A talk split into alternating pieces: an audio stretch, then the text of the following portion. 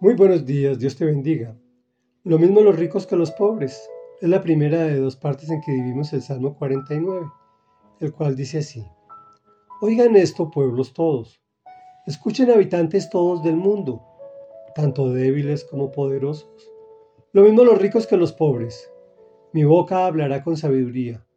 La reflexión de mi corazón será muy inteligente. Inclinaré mi oído al proverbio, pondré mi enigma al son del arpa. ¿Por qué he de temer en tiempos de desgracia, cuando me rodee la maldad de mis opresores? ¿Temeré a los que confían en sus riquezas y se jactan de sus muchas posesiones? Nadie puede salvar a nadie, ni pagarle a Dios rescate por la vida. Tal rescate es muy costoso. Ningún pago es suficiente para vivir por siempre. Sin ver la fosa. Comentario. Este salmo existencial nos, relata las diferencias de la creación y también sus similitudes. Diferencias pues hay ricos y pobres, poderosos y débiles, buenos y malos, etcétera, etcétera, etcétera. Mas todos tendremos el mismo fin del cadalso. Entonces, ¿esta vida es absurda? Pues sí, así lo asegura el salmista, el proverbista, perdón si no buscamos la sabiduría del Señor, por supuesto. De lo contrario, viviremos temiendo en tiempos de desgracia, rodeados de la maldad. O me puedes decir que no vivimos estos ciclos continuamente y más ahora que vemos tantas señales del final de los tiempos.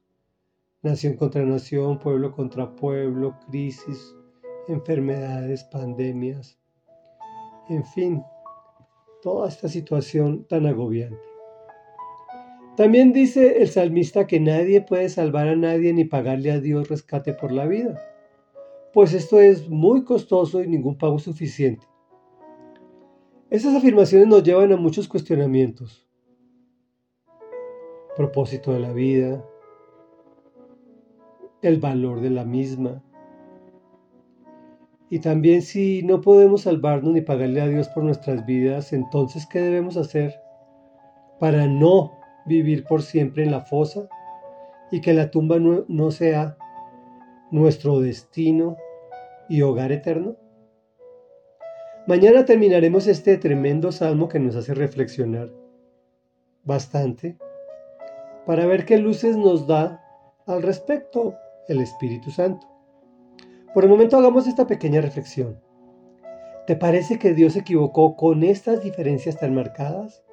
¿O por el contrario estas diferencias son enriquecedoras de nuestra existencia? Oremos.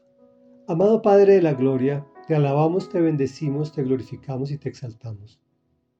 Gracias Señor por permitirnos oír tu voz, por permitirnos ver tu rostro, por permitirnos sentir tu presencia en nuestras vidas y poder ser parte de la diferencia, ser parte de la solución y no parte del problema.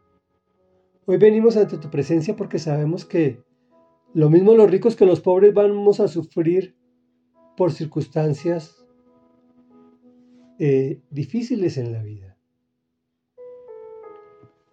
Gracias Señor porque tú nos fortaleces para que no temamos en tiempos de desgracia o cuando nuestros opresores nos, rodeen con su maldad.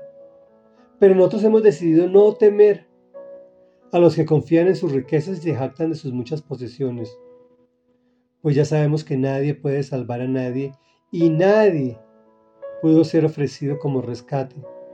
Por eso tú mismo enviaste a tu Hijo, el Señor Jesucristo, que fue todo hombre y es todo Dios para que pagara lo que nosotros no podíamos pagar, para que ese valor incalculable y costoso, que era el único que tenía con qué pagar, lo pagara para que nosotros podamos vivir por siempre sin ver la fosa.